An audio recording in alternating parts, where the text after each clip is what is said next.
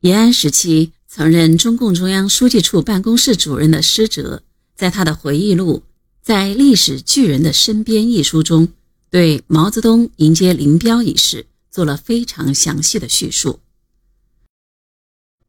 这天一早，我从窑洞出来，和主席不期而遇。他正向山下走，边走边说：“林彪回来了，我去接他。”我听后心里一震，心想：朱总司令从前线回来，恩来弼时从苏联回来，主席都没有这样迎接。恩来一九四零年回到延安的前一天，在甘泉和他通电话。第二天八九点钟，他仍在睡觉，只有李富春前去迎接，而且主要还是接他的夫人蔡畅。过了几天，才在杨家岭山下的河滩上开了个欢迎会，还是由中组部主持的。而今天，他竟亲自迎接比朱总、恩来、毕实地位低得多的青年林彪。我们在院子里等了一会儿，大卡车才到。林彪一下车，主席迎上去和他握手。林彪转身看见我。把另一只手伸过来，握着我的手。主席很奇怪，说：“怎么，你们也相识啊？”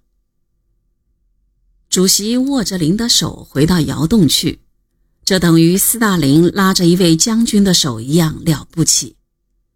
主席亲自吩咐伙房为林彪搞饭吃，让林彪住在杨家岭，靠近他。林彪回延安不久。他的堂兄林玉英就因病去世了。林玉英是林彪参加革命的引路人，也是中共党内维护团结、促成三大红军主力会师的重要功臣，深得毛泽东的信任。林玉英临死前嘱咐林彪，坚定革命信念，在党中央和毛主席的领导下，将革命进行到底。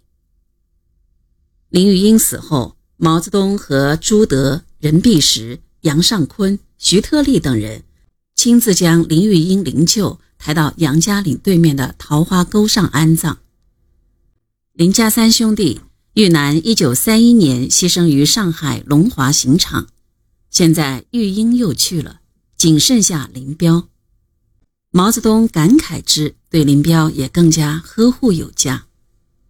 战将回来。毛泽东没有让他马上重返战场，却让他在谈判桌上折冲尊祖。